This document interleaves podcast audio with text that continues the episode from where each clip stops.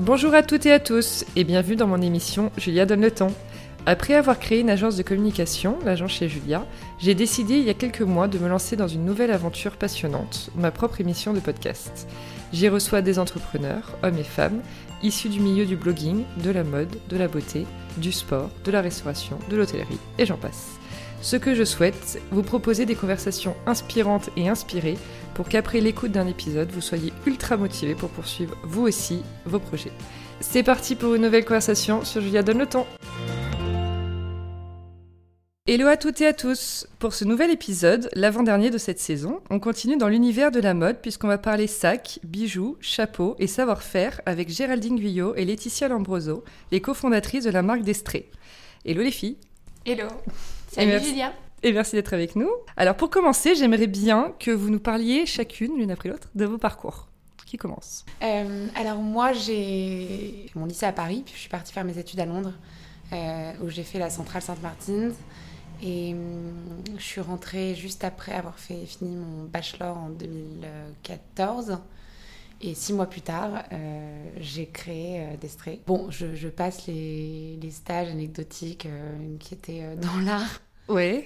Euh, oui, mais c'est important pour l'histoire de la marque. Alors, j'ai fait des stages dans l'art euh, parce que j'ai j'ai plus hein, j'ai grandi un peu dans ce monde-là euh, via mes parents. Donc j'ai fait un stage à la Fondation Bayeler qui est à Bâle et j'ai fait un stage chez Christie's à Paris. Mhm. et, et, voilà et ensuite donc je me suis lancée avec Destré. en fait à la base, euh, j'ai terminé mes études donc en juillet 2015 et je, j'avais, euh, je voulais trouver un travail pour euh, la rentrée, ça faisait un peu short, donc je m'étais dit il faut que je trouve pour janvier. Et, il se trouve que dans ma famille, c'est un peu, c'est pas, ça, ça n'existe pas de rien faire pendant six mois, donc c'était, c'était un peu évidemment, je gagnais pas ma vie, donc mon père me disait écoute, tu vas bosser chez Zara, tu vas en Inde tu veux faire du caritatif, tu fais, fais ce que tu veux, mais tu, fais quelque chose. Donc évidemment, euh, moi j'avais envie de faire quelque chose qui me plaise. Euh, j'avais euh, plutôt pour ambition de bosser dans un musée. Je m'imaginais parcourir les foires, suivre les artistes émergents, tout ça. Et plutôt institution publique que privée d'ailleurs. Et, mais bon, j'avais pas encore trouvé. Et donc je me suis dit, bon, bah, j'ai six mois. J'avais pas spécialement envie d'aller bosser chez Zara. Et j'avais pas euh, tout de suite envie de partir en Inde ou je sais pas où. J'avais tellement pas prévu le truc que c'était trop. Trop, soudain. Voilà. Donc euh, un peu trop soudain. Du coup, j'ai décidé de lancer une marque. Et en fait, euh, le chapeau est arrivé un peu comme une évidence. que je, À Londres, j'en portais beaucoup. Et je trouvais que c'était c'était beaucoup moins démocratisé, décomplexé le port du chapeau en France. Donc j'ai voulu lancer une marque et j'ai voulu surtout un peu combler un, sorte de segment entre le, les grands réseaux de distribution, les Zara euh, ou les Top Shop à Londres, tout ça, et les, les, grandes maisons de luxe comme Maison Michel, Borsalino, qui sont euh, à des prix exorbitants. Je trouve qu'entre les deux, il y avait un peu un chaînon manquant, déjà en, en esthétique, c'est-à-dire qu'il y avait beaucoup, je trouve, de marques qui faisaient du marine, du marron, du gris, du taupe. Nous, on est arrivé, c'est comme ça qu'on est rentré au marché, puisqu'ils nous ont dit Ah là là, c'est chouette, il y a du vert, du rouge, du orange. Euh, donc on est un peu, on, teignait nos propres feux, tout ça. Et aussi parce qu'il n'y avait pas de, marque à des prix un peu intermédiaires. D'accord, comme ça qu'elle est destrée. Oui. Trop bien. Et toi, Laetitia? Alors moi, j'ai un parcours euh, très complémentaire à celui de Géraldine, puisque moi, je m'occupe de la partie business. Donc j'ai un parcours assez classique, euh, classe préparatoire, école de commerce. J'ai fait une école qui s'appelle l'ESSEC. j'ai fait un cursus entrepreneuriat là-bas et je m'étais dit en sortant de l'ESSEC, j'ai plutôt envie de découvrir le monde de l'entreprise avant de me lancer, même si j'avais toujours ça un peu en arrière-plan. Euh, et j'ai complété euh, cette formation avec l'IFM, Institut français de la mode, qui euh, donc m'a donné plus la partie management de la création, travailler avec des créatifs et entrepreneuriat parce que c'est très présent à l'IFM aussi. Bien sûr. Voilà. Et après, j'ai à la sortie de ces deux formations travaillé une douzaine d'années dans les grandes maisons de luxe pour la plupart, notamment chez LVMH. Super. Oui, Géraldine, tu es la première qu'on reçoit sur le podcast qui a fait la, la Central Saint Martins. je me fais rire moi-même en la prononçant. euh, donc, cette école, euh, un peu l'institution dans le milieu de la mode. Mm. Est-ce que tu. Alors, moi, je m'en suis fait une idée.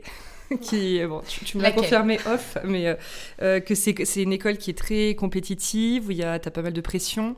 On a l'impression que si jamais tu sors de cette école, il faut absolument que tu montes une boîte. Voilà, qu'est-ce que tu peux nous en dire? Qu'est-ce qui était ton ressenti à toi? Alors euh, oui, c'est une école qui est assez compétitive, effectivement. Maintenant, j'ai en tout cas, moi, j'étais en histoire de l'art. Donc, moi, j'ai fait un biais qui s'appelle Communication, Curation and Criticism. Donc, c'est vraiment axé sur l'histoire de l'art, le métier de curateur, tout ça. Et hum, j'ai pas trouvé qu'il y avait une ambiance euh, entre les élèves, en tout cas mauvaise. Mhm. Euh, effectivement, c'est compétitif. les gens bossent beaucoup. C'est pas forcément les années qu'on imagine d'une jeune fille à Londres qui sort tous les soirs. c'était pas ah vraiment ça.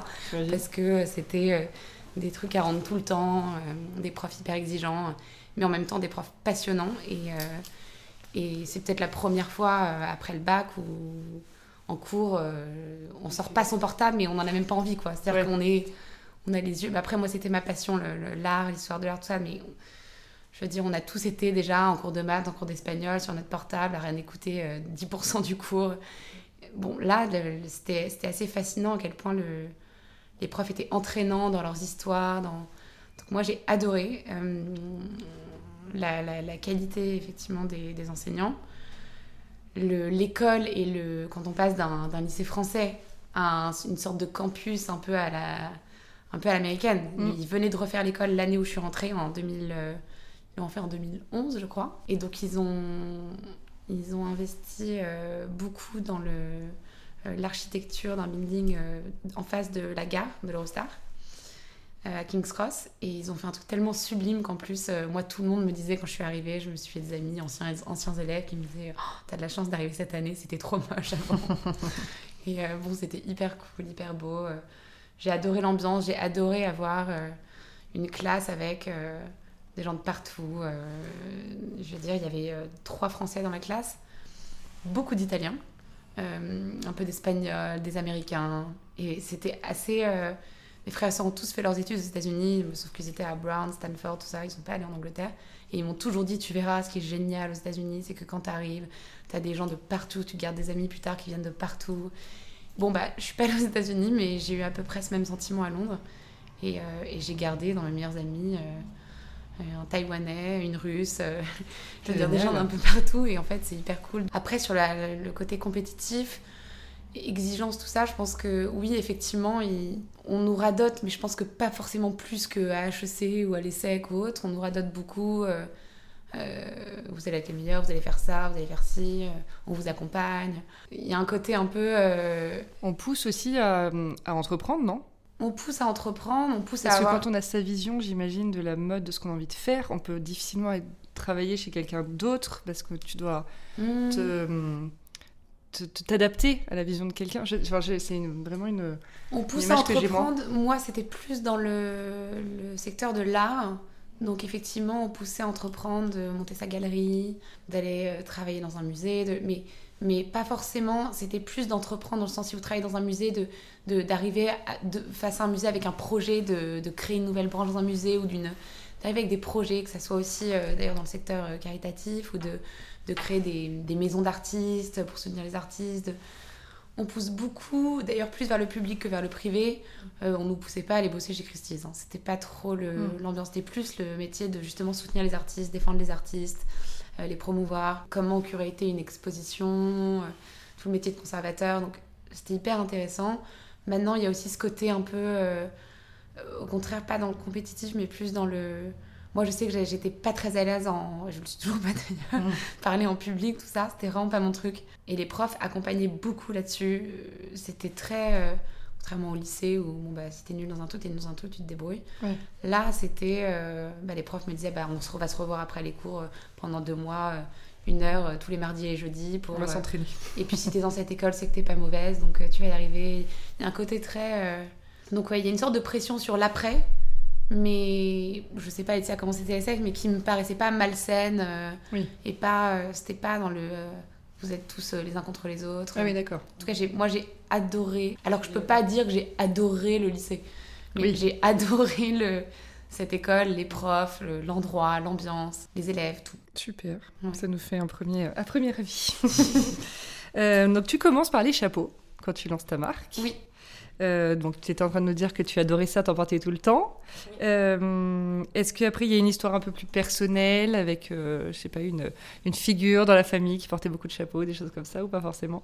Alors il se trouve qu'en montant la marque, j'ai retrouvé une photo de ma mère quand elle avait 20 ans, noir et blanc. elle n'a pas vraiment fait du mannequinat, mais un jour on lui avait dit Oh, vous seriez parfaite pour ça. Bon, ok, d'accord, ça s'est fait. Elle a fait une photo sublime avec un énorme chapeau. Et donc, on l'a mm. encadrée et mis dans le showroom à l'entrée. Mais non, je suis pas sûre qu'elle portait tant que ça de chapeau. Je pense qu'il n'y a pas une grande histoire euh, familiale, malheureusement. C'est juste que moi, à Londres, j'en portais tout le temps. C'est euh, une ville, euh, comme vous pouvez l'imaginer, où il, pleut, il pleut beaucoup. souvent. Oui, c'est ça. on est peut-être sur du 340 jours par an. Donc, on s'adapte et on porte des chapeaux. Je suis pas très kawaii. Donc, donc voilà, c'était les chapeaux. Et effectivement, j'en portais tout le temps, mais surtout, j'en trouvais facilement. C'est-à-dire que euh, que ça soit les friperies, les petites euh, boutiques dans la rue, ou les top shops, ou les... J'avais peut-être une collection de, de, 30 chapeaux à Londres, euh, les uns empilés sur les autres.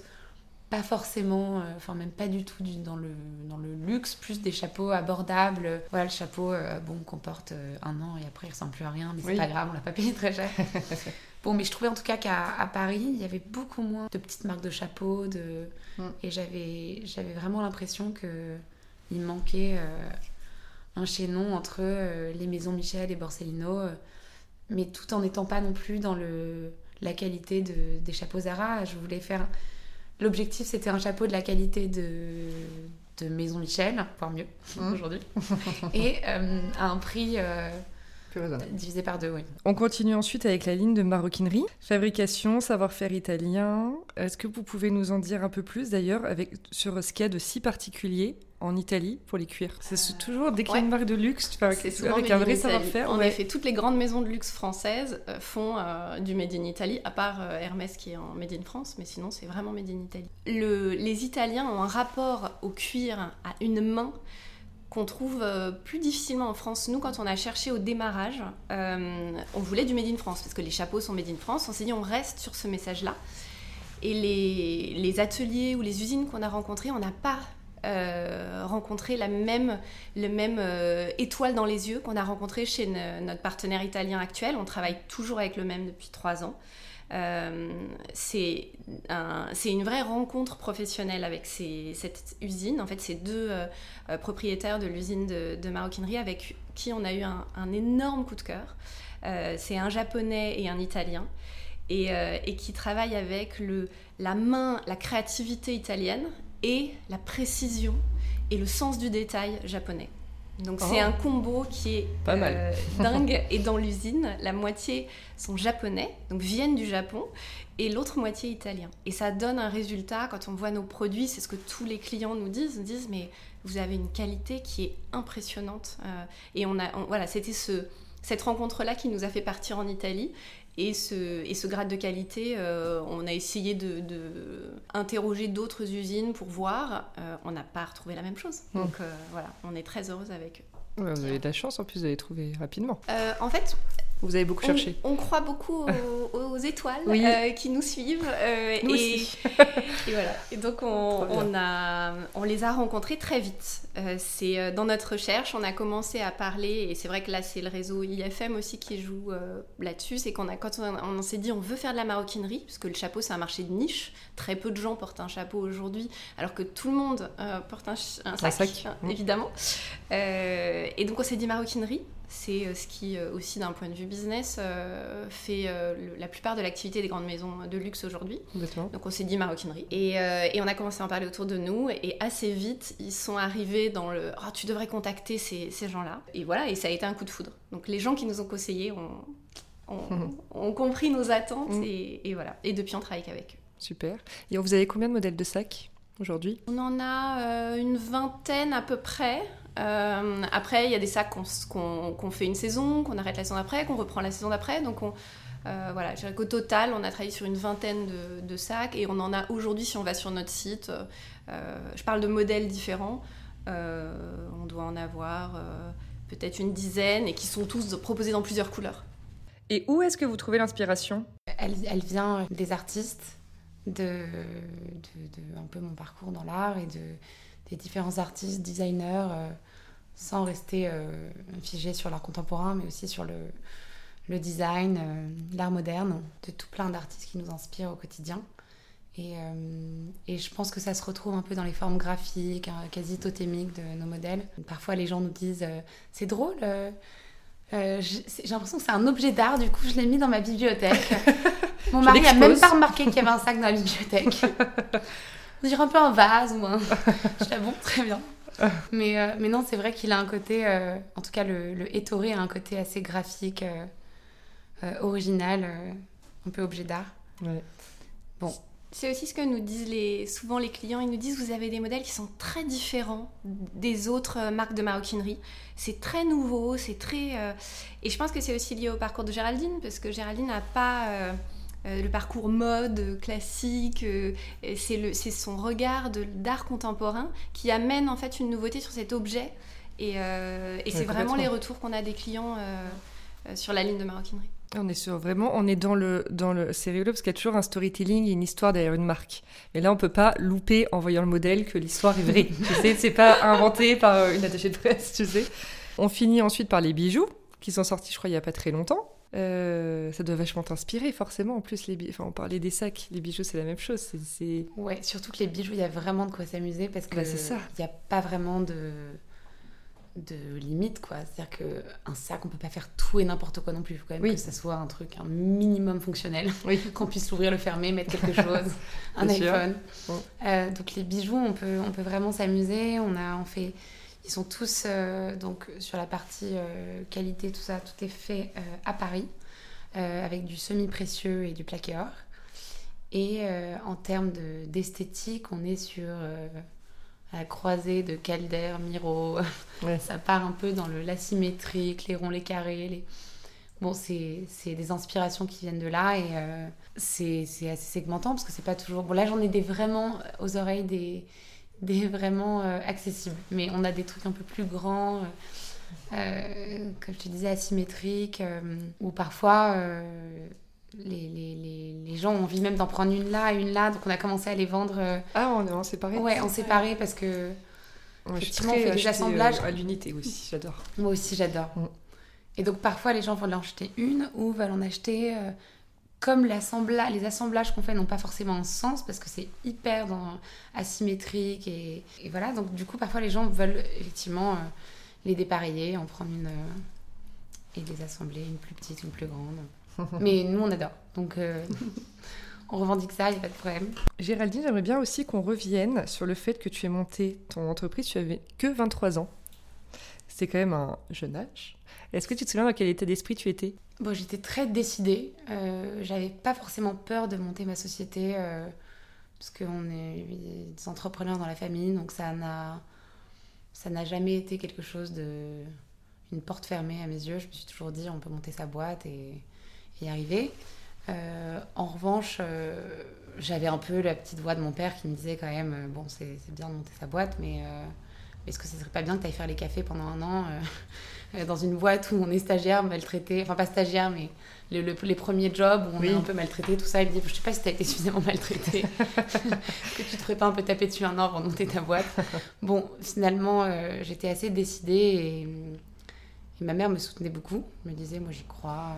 Après, monter sa boîte, c'est pas non plus euh, évident. Et ça peut être un roller coaster avec chaque jour euh, ah voilà, les montagnes russes. Et tu peux te prendre des coups sans être en premier job dans une grosse entreprise. Bah, c'est ce que je lui ai répondu après coup.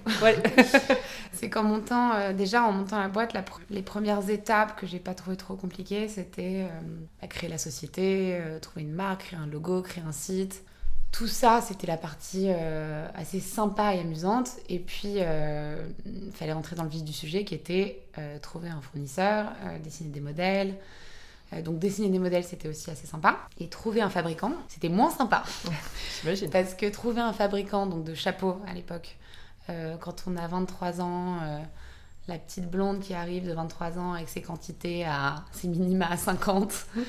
le, mec qui te regarde, il me regardait tous les uns après les autres. J'ai des minima à 300, ma petite, donc. Euh, et encore à 300, il me disait Je te fais vraiment. donc moi, je repartais un peu. Euh, la queue entre les jambes en me disant bon, je vais jamais trouver. Et puis surtout, j'ai absolument pas un background mode. Mm. Personne dans ma famille, mais même de près ou de loin, n'est dans la mode.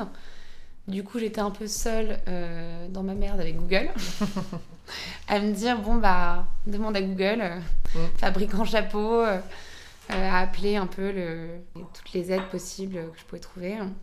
Donc c'était pas évident. Et finalement, j'ai trouvé quelqu'un qui m'a fait confiance, avec des avec qui on travaille plus aujourd'hui parce que bon, on a eu d'autres on a trouvé d'autres fabricants plus tard avec Laetitia qu'on préférait. Mais en tout cas, j'ai trouvé quelqu'un qui a bien voulu me faire une petite prod de 150 chapeaux. Et il se trouve qu'on a fait une soirée de lancement le... quelques semaines plus tard et on a tout vendu. Bon, alors évidemment, c'était les copains des frères et sœurs, des copains des copains. Mais ça commence toujours comme ça. Mais c'était super parce que chaque personne qui prenait un chapeau, on avait fait un événement, on rappelle des, que ça soit de la, déco à, aux petits papiers qu'on imprimait, aux maquis que j'ai fait moi-même en les roulant avec une copine. Toutes mes copines qui venaient à la rescousse allez, on m'aide à faire des maquis. Bref, c'était rigolo, mais en tout cas, c'était, c'était une super. Euh, c'est un super souvenir et on a, on a, on a vraiment bien vendu euh, toute notre première euh, cargaison de chapeaux. Donc c'est cool. Après ça, on est reparti et je me dis, bon, ça vaut le coup de creuser. Et la deuxième cargaison, c'était pour le bon marché, ce qui était quand même pas mal. Ouais, c'est ce que j'allais dire. Exactement. Deuxième premier client chez bon marché. C'est ça. Assez, ouais, hyper rapidement du coup. C'était le premier client euh, multimarque, hein, le premier, la première boutique euh, qui nous a distribué, c'était le, bon marché. Et il y en a combien aujourd'hui? On en vente? a 80, entre 80 et 100. Ouais. Je ne saurais plus exactement. Génial. Combien de temps après du coup? Après le bon marché? 4 ans après. 4 ans. Ouais. Belle ascension. Et disons que le bon marché est une jolie carte de visite. Quand on bah, est au bon marché, c'est un peu le euh, Graal, non Les Japonais euh, viennent tous, les, gens commencent à appeler parce qu'on est au bon marché. C'est une vraie carte de visite pour un, jeune créateur. Ouais, on s'est fait démarcher par exemple par euh, les Galeries Lafayette, c'est le printemps. C'est-à-dire que, évidemment, on essaye par tous les moyens de les joindre, de les contacter, mm. mais c'est des mails qui tombent dans des. Bah oui. Vraiment une goutte d'eau dans la mer. Mm. Euh, dans les, les, boîtes de mail de, des acheteuses. Et puis en fait, euh, par le plus grand hasard, il y a une autre acheteuse qui n'a rien à voir, qui nous contacte, alors que nous, on est là, mais ça fait six mois qu'on essaie de joindre euh, Bidule. Ah oui, oui, mais elle est plus là. Ah bon, non, c'est moi. Bon, bah, Et en fait, c'est vrai que c'est tellement dur de les contacter. Ah et que, étant au bon marché, je pense que ça a aidé parce que les, les, grands magasins, pas seulement à Paris, mais du monde entier, viennent à Paris, vont au bon marché et mm. regardent qu'est-ce que le bon marché a choisi. Oui, c'est ça. Bon, bah, ils ont pris ça, on les veut. C'est fou hein, ce magasin que ce soit un peu comme ça. Ça reste le Graal quand même pour. Ça reste le Graal. il y avait Colette. Barnies. Il y avait Colette. Bien et... sûr. Ouais. Barnies était comme ça. Barnies aussi Ouais, Barnies était vraiment. Si on était chez Barnies. Et Barnies, c'était notre premier point de vente euh, aux États-Unis. Waouh, génial. Le ah, premier department store. Parce qu'on avait, on avait euh, une jolie boutique à Los Angeles aussi, euh, avant Barnies. Il y a deux, trois points de vente qui, qui étaient un peu dans notre top trois des, mm. des, des, points de vente où on s'est dit vraiment on fait la danse de la joie si ça arrive on saute partout et on, on ouvre une bouteille de champagne et celui qu'on a eu aussi c'était Isetan alors ça Isetan c'est donc à Tokyo c'est le grand magasin c'est l'équivalent du bon marché euh, à Tokyo et là quand euh, ils sont venus euh, nous voir, ils prenaient rendez-vous toutes les saisons pour voir les collections. Mais pendant une fois, deux fois, trois fois, chaque fois ils prenaient rendez-vous et puis ils repartaient en disant bon, on vous tient au courant. Et puis pas de nouvelles. Donc on s'est dit bon, bah, c'est fini. Bah oui. Et la quatrième fois, ils sont venus, ils ont pris leur bon de commande et ils ont commandé. Ah. Donc voilà, On, a été patiente. trop et, contente. Et maintenant, voilà, ça fait un an et demi. Et... Génial.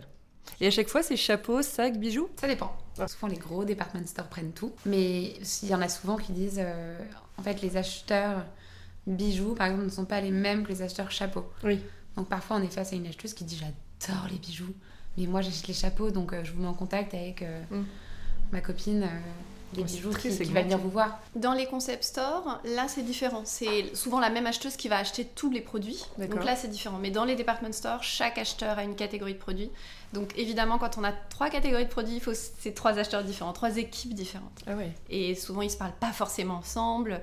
Donc c'est pas, ouais, on peut rentrer sur une catégorie, pas forcément sur les autres. D'accord, ok. Alors parlez-nous aussi un peu de votre association à toutes les deux, parce que donc Géraldine, tu as lancé la marque et Laetitia t'a rejoint. Comment ça s'est passé? Est-ce qu'il y a eu une, est-ce que c'est voilà aussi les planètes qui s'alignent de nouveau et cette rencontre un peu magique et hasardeuse peut-être ou pas forcément?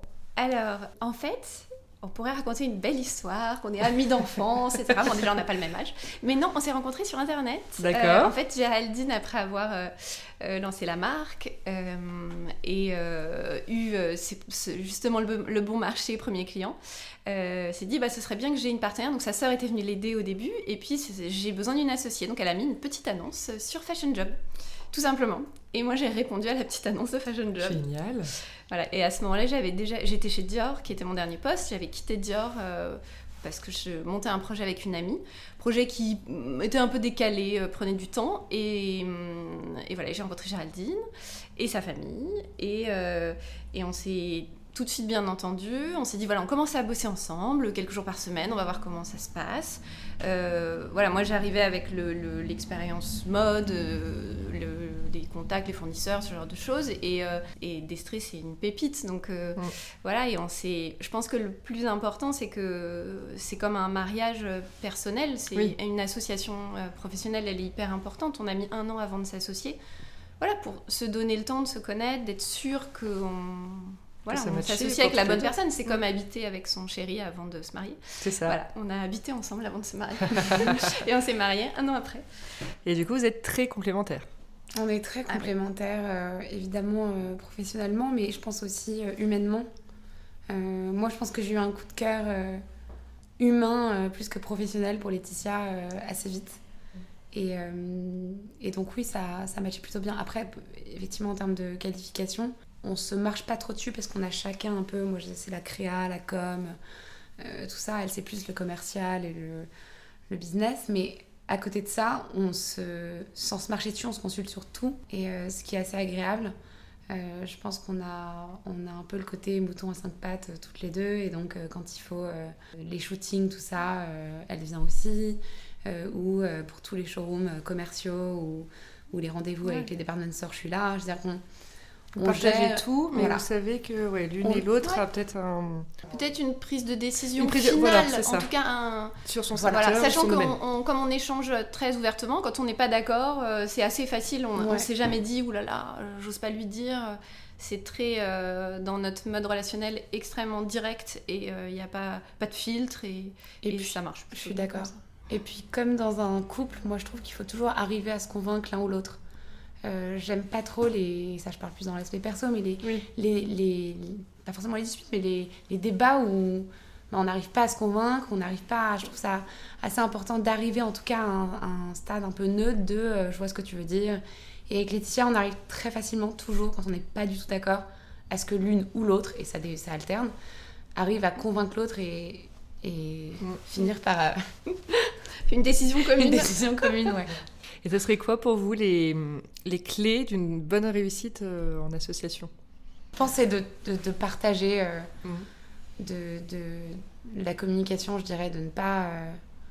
De ne pas garder des choses pour soi. Je sais que parfois elle m'agace ou je l'agace et, et, on se le dit tout de suite. Ou... Ouais. pas laisser les choses monter, pas, pas laisser le, le souffler là. et, et, puis je pense que c'est important de se tester avant de s'associer.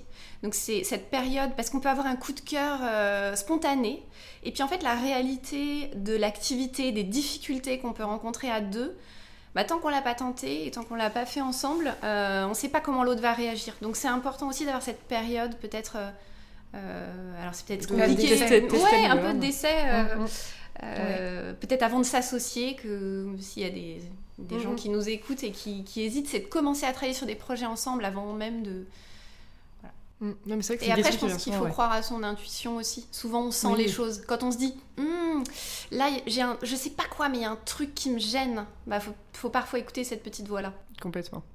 Alors ça, on est tout à fait d'accord. et mais Géraldine, juste, tu nous as pas expliqué pourquoi tu as voulu t'associer. À quel moment tu t'es dit, je cherche quelqu'un Est-ce que c'était parce que, tes business te plaisait moins? Non, j'ai donc j'ai monté ma, marque au début toute seule, euh, puis au bout de quelques mois, ma sœur m'a rejoint, je sais pas si c'est le mot, mais qui m'a un peu épaulée euh, sur certains sujets euh, qui m'ennuient un petit peu, sur lesquels je n'excellais clairement pas. Donc euh, elle a repris un petit peu, plus que le commercial, plutôt l'administratif. et c'est parti là pendant quelques mois. Et puis au bout d'un moment, elle avait un travail à côté. Elle m'a dit je, ne peux pas faire ça indéfiniment. Mm.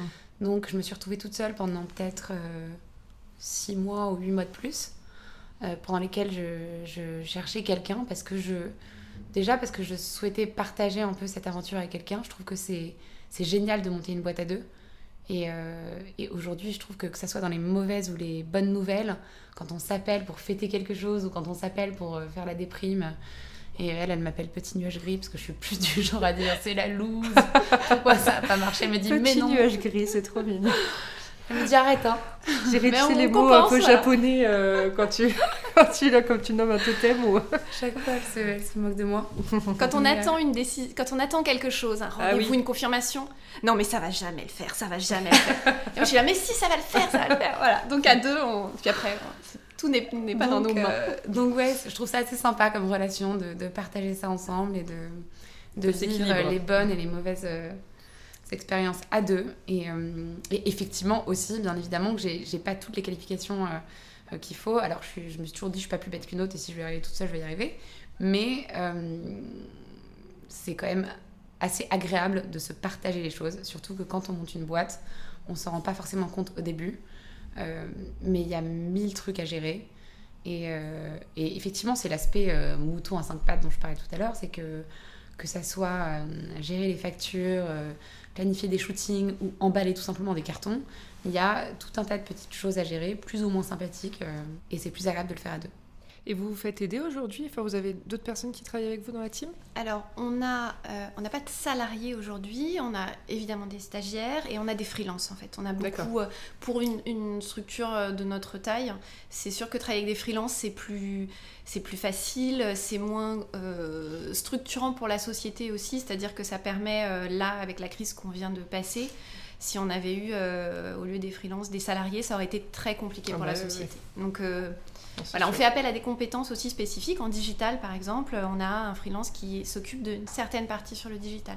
Mm. Euh, notre attaché de presse n'est pas intégré. Mm, mm. C'est dress code, on travaille avec dress code et, euh, voilà, c'est une agence extérieure. Donc on, voilà, les compétences aux États-Unis, même chose. On a une agence américaine et, et, tout ça est plus en format freelance ou agence que intégré. Intégré, d'accord. Et parlons un petit peu réseaux sociaux. Alors, j'ai lu, Géraldine, que tu t'occupais du compte Instagram. C'est toujours le cas? Oui. Ouais. Tu gères donc, tu le disais, toute la partie communication, c'est-à-dire création de contenu, images. Euh, on y trouve d'ailleurs pas mal d'inspiration artistique et des super jolies photos. Euh, T'as pas du tout envie de lâcher cette partie, j'imagine? Non. non, c'est un peu une des parties que j'ai beaucoup de mal à déléguer. Ouais. Parce que, parce que les rares fois où je délègue, je je vais enlever, je refais moi-même. T'es pas satisfaite, ouais. Mais parce que je pense que c'est un peu. Aujourd'hui, on n'a pas encore de boutique. Donc, on est dans pas mal de department stores, tout ça. Mais on n'a pas vraiment de boutique. Donc, aujourd'hui, bizarrement, le, le, compte Instagram, c'est un peu un des seuls endroits où on peut vraiment exprimer notre univers. Et, et à travers Instagram, j'essaie effectivement de poster, que ce soit des inspirations, euh, de temps en temps, évidemment, des articles de presse, tout ça, mais des quand je regarde le compte Instagram, et c'est ce que beaucoup d'acheteurs ou de journalistes nous disent, ils me disent Ah, euh, il y a un vrai univers. Euh, Donc, effectivement, même si moi je le fais assez naturellement et que c'est pas vraiment quelque chose de compliqué, c'est-à-dire que ça, je, trouve une photo, je prends une photo, la création de contenu, c'est quelque chose que j'aime faire, donc je le fais assez naturellement et c'est fluide. Pour autant, quand quelqu'un d'autre le fait, je, suis là, ah Je sais pas. Donc, euh, petit, euh, ouais. je préfère le faire moi, surtout que c'est vraiment pas une, euh, une plaie. Oui, c'est ça. ça me plaît, ça m'amuse et je le fais, je le fais comme je ferais quelque chose pour moi. C'est pas du travail. Donc, donc non, et je trouve ça assez important. c'est quand même un outil de travail essentiel. Et donc je trouve ça assez important que ça représente la marque au mieux. Et donc comme nous, on qui mieux que toi pour, pour le faire? C'est parfait. Et Instagram, t'aimes toujours euh, autant le, ce réseau ou pas? C'est quand même assez utile pour les. Alors, personnellement, moi j'ai un compte que, par exemple, je, pense que je dois poster une photo tous les deux mois. Mm. Donc, je suis pas la plus active euh, en tant que Géraldine Guyot. Mais en tant que Destré, oui, on essaye de poster euh, tous les jours. on, a, on, fait beaucoup de ventes via Instagram, que ce soit via des, blogueuses, leader d'op, je sais pas comment on dit aujourd'hui, que ce soit par des Instagrammeuses ou par tout simplement des gens qui nous contactent, qui nous suivent. et qui nous répondent à des stories tous les jours. Ah, ce chapeau, il est disponible en telle taille. Boum, boum, on répond, tac, tac. Non, on l'a plus, on l'a en cette couleur. C'est vraiment un outil de vente euh, et aussi un outil de communication parce que ça nous permet de montrer en avant-première les collections qui vont sortir et aussi un outil d'ailleurs de vente à travers les acheteurs parce que ça nous permet de contacter via Instagram les acheteurs un peu du monde entier parfois qu'on contacte en leur écrivant directement et on a parfois Alors ça c'est fou quand même tout petit peu plus de chance que par email. Alors déjà c'est la première chose que les gens regardent, hein, que les acheteurs regardent. Ils regardent le compte Instagram, ils regardent pas le site internet, c'est le compte Instagram. Et ensuite ils ont tous les acheteurs ont des comptes personnels Instagram. Et comme ils sont, on leur, ils reçoivent des milliers de mails par jour, ils ne les consultent pas. Alors que leur compte personnel euh, ah Instagram, la faille dans système. c'est plus facile. Il y a moins de monde. Mais c'est vrai que oui, je trouve. avant, on était quand même. C'était, je sais pas en fait. Je, je, j'ai l'impression, mais on était quand même sur euh, présentation dans des showrooms ou des filets de mode pendant les Fashion Week. Les acheteurs étaient présents, ça se passait, ça se passait pas. Ou alors des salons, voilà, mais on n'avait pas d'autres possibilités de les contacter ou de les toucher si. C'est complémentaire, c'est-à-dire que de toute façon, on fait des showrooms en Fashion Week et on présente aux acheteurs. Les acheteurs n'achètent pas directement sans avoir jamais vu le produit. D'accord. En tout cas, à ces niveaux ah de prix et de... Donc, ils peuvent être intéressés en voyant un compte Instagram. Ils voient, on prend contact et ils prennent, quand ils viennent à Paris, ils regardent les produits. Ok, d'accord. Après, les clients, ceux qui achètent nos produits au final, euh, on a fait, euh, il, y a, deux semaines, on a lancé en story, même pas en post, on a euh, lancé des nouvelles ceintures qui étaient en fait prévues pour l'été prochain. Et puis on s'est dit, elles sont tellement jolies, l'atelier est, en France, c'est hyper facile, on, pourrait faire une petite, un petit clin d'œil. et donc Géraldine les a postées en story. Et en deux heures, on en a vendu 23. Ah oui. Et on n'avait jamais fait ça en fait. Donc on a. Alors on avait écrit précommande. Précommande. Euh, Sauf ah qu'on s'est dit, bon, on n'avait jamais vraiment fait ça parce qu'on fait pas rendre précommande. On on n'a pas un concept euh, business de see now, buy now. On est au contraire sur du. On lance des collections euh, six mois à l'avance qu'on présente et puis elles sortent et voilà. Mais donc là, on l'avait fait en précommande et c'est vrai qu'on était hyper surprise. C'est que les gens étaient là, pas. alors il y avait beaucoup de ouais, c'est beau. Puis il y avait aussi du Ok, j'en prends. Je veux celle-là. Quelles sont les couleurs Oui, et c'était vraiment un test. C'est la première fois qu'on faisait. Et donc on s'est dit bon bah il y a voilà, y a des opportunités comme avec ça. La... Mais c'est pour ça que c'est si important de, de, construire une vraie communauté Instagram. Hein. Enfin, c'est évident. C'est un, vrai, euh, un vrai boulot. Ouais. Et, et, vous avez aussi de, déjà travaillé avec des influenceuses, si je dis pas de bêtises. Oui. Influenceuse, quand je dis influenceuse, il y a blogueuse, Instagram, oui, c'est ça. leader d'opinion, ça, ça regroupe. C'est un peu créatrice de contenu. C'est un peu, euh, c'est un, peu euh, un tout. Euh, qu'est-ce que vous pensez de ces talents aujourd'hui? Est-ce que c'est toujours important de, de, Par exemple, vous sortez une nouvelle ligne, est-ce que vous dites faut absolument que je l'offre à cette fille-là qui est sur Instagram, que je suis, que j'adore, qui correspond évidemment à la marque? Alors nous, on, on, gift donc les influenceuses, on leur offre des produits. maintenant, on ne, on ne les, a jamais rémunérées, euh, en tout cas jusqu'à présent, parce qu'on veut qu'elles portent nos produits déjà parce qu'elles les aiment.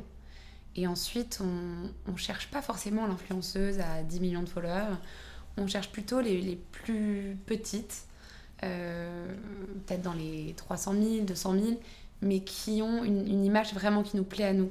Donc évidemment que dans les très grandes, il y en a qui nous plaisent aussi, hein, mais en fait, je pense déjà que les micro-influenceuses ont une force de frappe aussi importante que les grandes.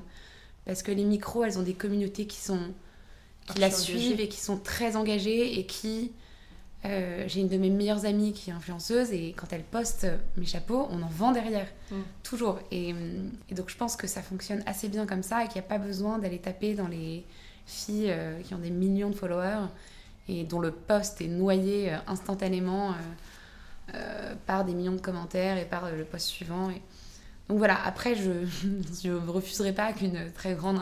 Bon, la seule avec qui, euh, quand même, euh, on, était très fiers, c'est Beyoncé. Elle a ah porté notre sac l'année dernière. Ah oui, Et donc là, c'était la consécration ultime. Ah bah évidemment. On s'est dit, c'est bon, on arrête la marque. le, job is done. ça, c'est dingue. Ouais, ça, ça s'est passé comment d'ailleurs? Comment Beyoncé euh... Alors, ah, ça, c'est génial ça. C'est la... une de ses stylistes. Sa styliste qui nous a contacté sur Instagram. Ok Hi, how, how would you like to put a bag on Beyoncé? Je sens que t'as l'impression au début c'est une blague. Ah oui, non, mais vraiment, vraiment. Tu sais pas, t'as l'impression que tu vas envoyer le sac, tu sais pas s'il va se retrouver sur un marché. Exactement. Donc là, je vais sur son compte, je vois que la fille a posté des tonnes de photos de Beyoncé. Je me dis, bon, ça doit être possible. Je, je m'apprêtais à envoyer toute euh, la boutique. Ouais. Qu'est-ce que vous voulez? Finalement, je, je lui réponds et je me dis, je vais quand même faire un petit check. Donc, je vais taper son nom sur Google et je vois mais des, des tonnes et des tonnes d'articles sur elle. Euh, la femme derrière les looks de Beyoncé, dans Vogue. Ah ouais. dans- Donc voilà, je, je regarde un, deux, trois, je réalise que la fille est assez solide et que c'est pas un message bancal, une nana qui veut euh, des sacs gratos. Mm. Et euh, donc du coup, je, je demande l'adresse, j'envoie des sacs, on envoie deux. Et derrière, plus de nouvelles pendant un an. Euh, Ah oui, moi, j'écris tous les deux mois, Ah péniblement, je la relance. Hello On n'a même pas su si elle avait reçu Bah oui, les sacs. ça, On lui demandait est-ce que euh, vous avez reçu les sacs Voilà, oui, est-ce que vous pas avez de reçu les sacs Euh, Est-ce que ça lui a plu Bah oui. Pas de nouvelles, pas de nouvelles. Et euh, un an plus tard, j'ai un de mes amis, on est en train de faire un showroom à New York, qui m'envoie une photo que Beyoncé a postée, et il me met un truc du genre LOL, on dirait ton sac. je vois la photo, ouais, ouais, là, ouais. LOL, c'est mon C'est sac. ça. Et donc bref, j'hallucine. Et en fait, euh, je, je, c'est, je sais pas, c'est un sentiment assez bizarre parce que je pense pas être euh, l'une comme l'autre. Je pense pas qu'on soit euh, dans le superficiel de- des, des, des, des stars, des Oui. marques. Mais, mais ça fait un vrai Ah truc. bah oui. C'est-à-dire que j'étais là. En plus, choisi. il y avait 3 millions de likes sur la photo. Ah ouais, ouais. Et Elle a été taguée ou pas? Elle a pas tagué. Elle tag Ouais, aucune Elle tag jamais. Elle tag aucune marque. Bon, après, c'est vous qui communiquez dessus. Oui, exactement. une Oui, photo, oui, Et puis voilà. Et puis même, il y a une espèce de, une espèce satisfaction, je pense, personnelle Non, de se dire... sûr, de Une base. fierté de se ça. dire... euh, Ça suffit, elle a- elle porté. On ok. a d'ailleurs elle renommé le sac. Le sac maintenant s'appelle le sac Beyoncé. Ah bah oui, forcément. Le non, modèle mais, Beyoncé. euh, non, mais bon, en tout cas, voilà, c'est euh, c'est assez euh, jouissant de, Mm, mm. de, de voir une fille comme ça. Que, évidemment, on, on aime beaucoup toutes les deux. Et, euh, donc, c'est voilà, c'est- arrivé, mais c'est arrivé un an plus tard, sans nouvelles. Ah non, c'est du fou jour quand au lendemain. Non mais comme quoi, faut jamais euh, On s'y désespérer. attendait, hein. mais pas du tout. Mm. J'ai juste une dernière question concernant l'influence. Est-ce que vous pensez aujourd'hui qu'on peut se lancer en tant que marque de mode, du coup, sans stratégie de communication en influence? C'est-à-dire ne pas du tout travailler avec des influenceuses. C'est difficile de faire l'impasse, à mon avis. Mm. Euh, C'est quand même. euh, Aujourd'hui, euh, toutes ces filles, je pense, ont une. Et puis ça va plus vite en fait. C'est-à-dire que tout dépend de la, la rapidité avec laquelle on veut euh, faire grandir sa société. Oui. Et quand on a envie d'aller vite, Mm. euh, ça permet d'approcher des communautés qu'on mettra peut-être trois ans à avoir tout seul dans son coin en faisant de la publicité Et sur puis Instagram. partout dans le monde, surtout. Donc, Oui. euh, Ça permet de toucher des. Après, il faut vraiment choisir les bonnes.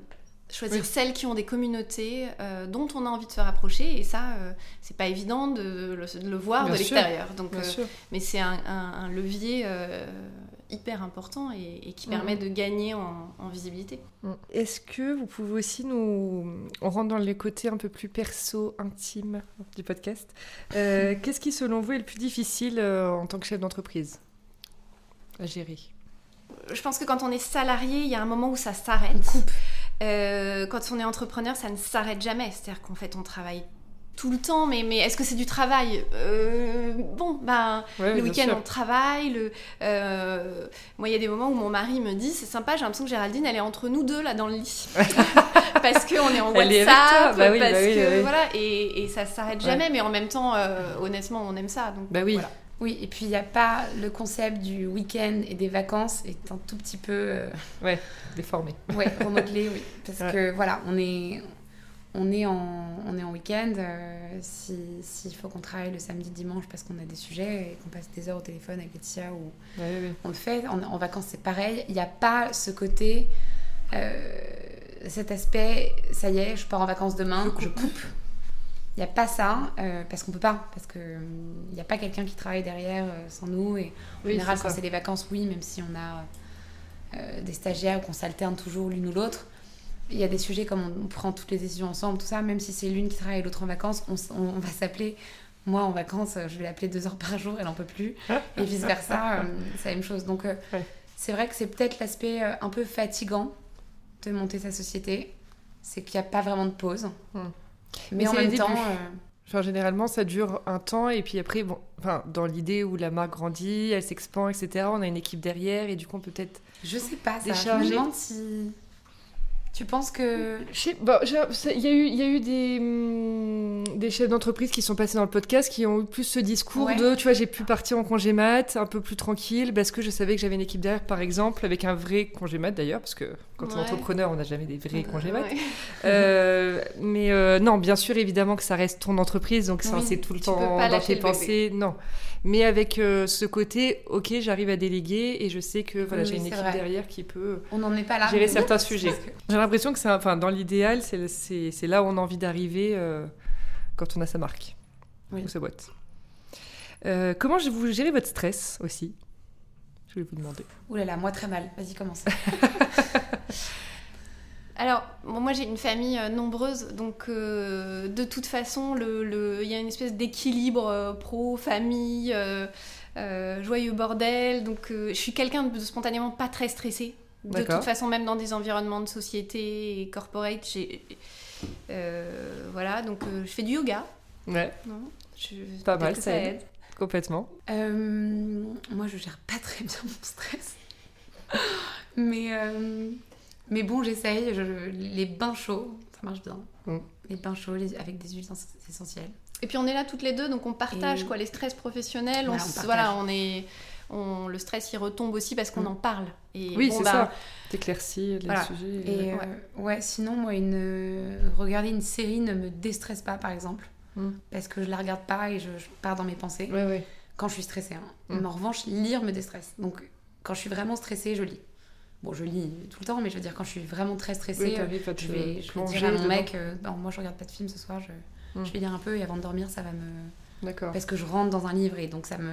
Alors qu'une série, je, je peux la regarder sans la regarder, facilement pendant 30 minutes. Oui, je vois, je vois très bien ce que tu veux dire. l'autre a l'impression que je suis à fond dedans. Mais moi, Romain, tu vois que comparé à toi, le livre, je vais relire, je, je vais quand même avoir Ouais. mes pensées, je vais relire quatre fois la, la page et après, Ouais. du coup, ça va m'énerver, je vais lâcher le truc, je vais dire bon, demain. Le running, c'est pas mal aussi pour ça. Moi, je fais une heure de running, ça me vide la tête. euh, Mais j'adorais aimer courir parce que tous Pareil. les gens qui courent me disent c'est c'est Ah, un sentiment dingue, Ouais. mais je déteste tellement ça. Moi aussi, je déteste J'ai ça. l'impression d'être en souffrance à chaque foulée.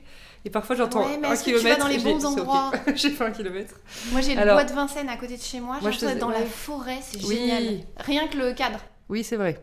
Moi, je faisais bois de Boulogne, mais après le dimanche, tu sais, où quand t'as 15 000 Blindé. personnes qui joguent avec toi. Dans Paris, je trouve que c'est même pas la peine. Ah je non, pense que là, euh, je sursaute à chaque euh, klaxonnement et tout ça. C'est même pas la peine. Chacun son sport. C'est ça. Euh, je voulais aussi savoir si vous croyez en la chance. Est-ce que vous pensez qu'il y a des personnes qui vont être plus chanceuses que d'autres? Euh, Est-ce que la chance, selon vous, ça se travaille ou, ou c'est un peu du hasard? Moi, je crois beaucoup en la chance. En revanche, je pense quand même que la chance, ça se, ça se provoque un petit peu. C'est-à-dire que on peut pas se dire, euh, on verra si j'ai de la chance, rien foutre et se croiser les doigts. Et non, je pense que, je pense en revanche que la chance se provoque, mais je, je crois aussi. Donc, je sais pas si c'est paradoxal ce que je dis. Je crois quand même que on a plus ou moins de chance. Moi, je sais pas si j'utiliserais le mot chance. Euh, peut-être plus intuition ou peut-être plus euh, ou les étoiles alignées comme tu disais Oui. tout à l'heure. Il y a un moment où tu es au bon endroit, au bon moment et est-ce que c'était de la chance d'être là? Je ne sais pas, mais tu y étais. Et, et, et je crois plus à cette histoire de, de bonne énergie où tu vas attirer les bonnes personnes, où, euh, où tu seras là au bon moment. Oui. Et j'utilise pas le mot chance pour ça. D'accord. Mais c'est intéressant de effectivement parce que moi j'ai tendance plus à l'associer au côté un peu loi de loi de l'attraction, tu sais, mais d'associer quand même la chance à ça, comme le destin, comme le karma, tout ce genre de Mais choses. le destin, c'est pas de la chance. Ah non, non, non, pas du Ouais. tout. ouais, ça c'est clair. Non, mais je pense que la chance, effectivement, avec Laetitia, on croit pas mal euh, à l'astrologie, tout ça. Oui. Et donc, On pourrait parler de ça pendant des. Je pourrais À faire un podcast que Ah, là-dessus en fait. Non, mais alors, pour l'anecdote, on a, quand on s'est associés, bon, déjà évidemment, l'astrologue euh, avait validé qu'on pouvait s'associer et il nous a surtout donné la date à laquelle il fallait qu'on signe. C'est Nous vrai. avons signé à la date donnée par l'astrologue. J'adore. alors on croit pas du tout, enfin en tout cas moi je crois pas du tout aux horoscopes. euh, Oui. Ah oui. euh, dans le magazine euh, de la Oui, pigiste non, qui a écrit ça euh, Ouais, d'accord. euh, comme ça. Non, je, vraiment ça j'y crois pas. En revanche, je crois beaucoup au- effectivement à l'astrologie euh, de manière plus large, au fait qu'on Ouais. Des est un- exactement l'alignement l'alignement- l'alignement des planètes. Et, euh, et, oui, je pense que l'astrologie et peut-être que la chance sont un peu liées. C'est-à-dire que comme on croit à ça, on croit beaucoup aux étoiles alignées ou non en fonction de, oui. des jours. Et, euh, et je pense que, en tout cas, moi, je pense que j'ai eu de la chance ou alors des étoiles bien alignées. Oui, d'accord, oui, je vois ce que tu veux dire. Parce que j'ai pas. Euh, je sais pas si c'est une question d'avoir mieux fait le taf ou si c'est une question euh, d'avoir eu des occasions, d'avoir rencontré les bonnes personnes au bon moment, d'avoir. Je pense qu'il y a toujours beaucoup de ça quand on, monte une boîte et que ça, ça, ça se passe bien. Complètement. C'est une histoire de rencontre et d'expérience.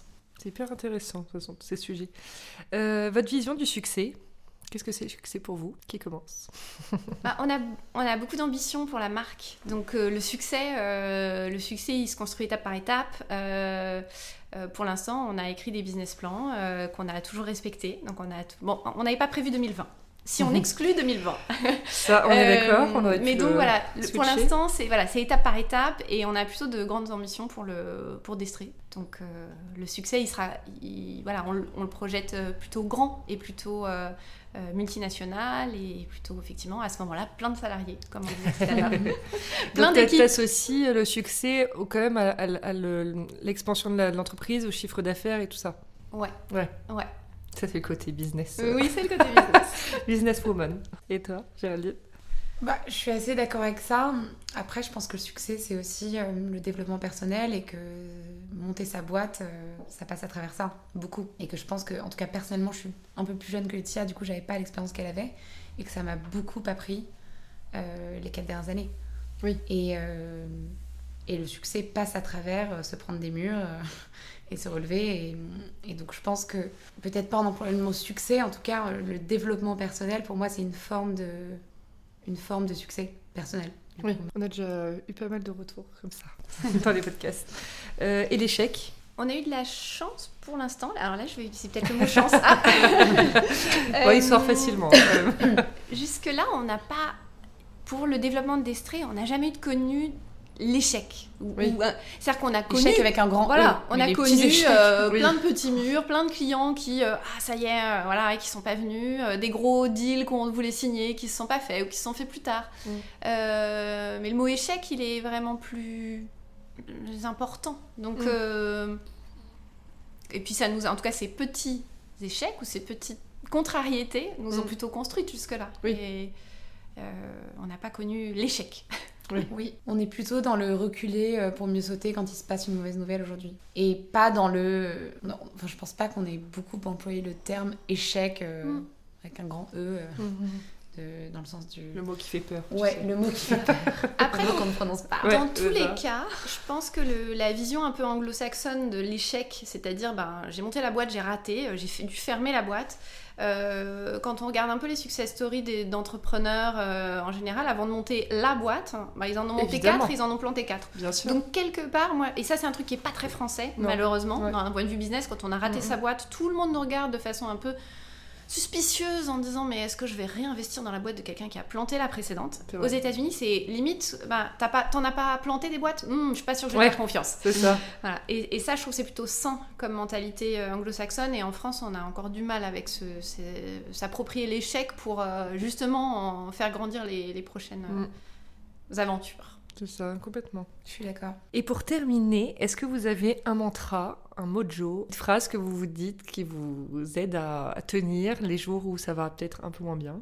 Bon, je t'avoue que moi, euh, j'ai pas une phrase que je me dis le matin en me réveillant. Euh, je suis pas vraiment comme ça. J'ai plus un. Le, le, le, le, besoin permanent un peu de me foutre un coup de pied au cul le matin en me réveillant euh, euh, pour tout et sur tous les sujets et de me dire allez, on y va, on y va, on y va. Mais bon, ouais. Je sais pas si. Bah, on y va, on y va, on y va. Ça peut être un mantra. go, go, go. ouais, c'est plus euh, comment on avance? C'est-à-dire que quand il se passe quelque chose, euh, une contrariété, c'est de se dire on la prend pas comme ça. C'est ok, comment on transforme? Comment on avance? Comment on, on va pas la laisser pourrir. Donc euh, c'est plus ça. C'est ok. De toute façon, c'est passé, on peut rien y faire. Mm. Le truc est arrivé. Donc maintenant, comment on passe au-dessus de tout ça? Mm. C'était en plus détaillé, mais c'était très bien. Je comprends très bien l'idée. Ça va avec le go go go. On Exactement, voilà, c'est complémentaire encore une fois. Merci beaucoup les filles. Merci votre venue sur le podcast. Je mettrai toutes les infos sur la marque, le site, le lien Instagram dans la légende. À très bientôt. Merci, salut, à bientôt. Merci d'avoir écouté l'épisode d'aujourd'hui. Si vous avez envie de soutenir le podcast, je serai ravie de lire vos commentaires et voir vos 5 étoiles sur l'application que vous utilisez. Et je vous dis à mercredi prochain pour un nouvel épisode.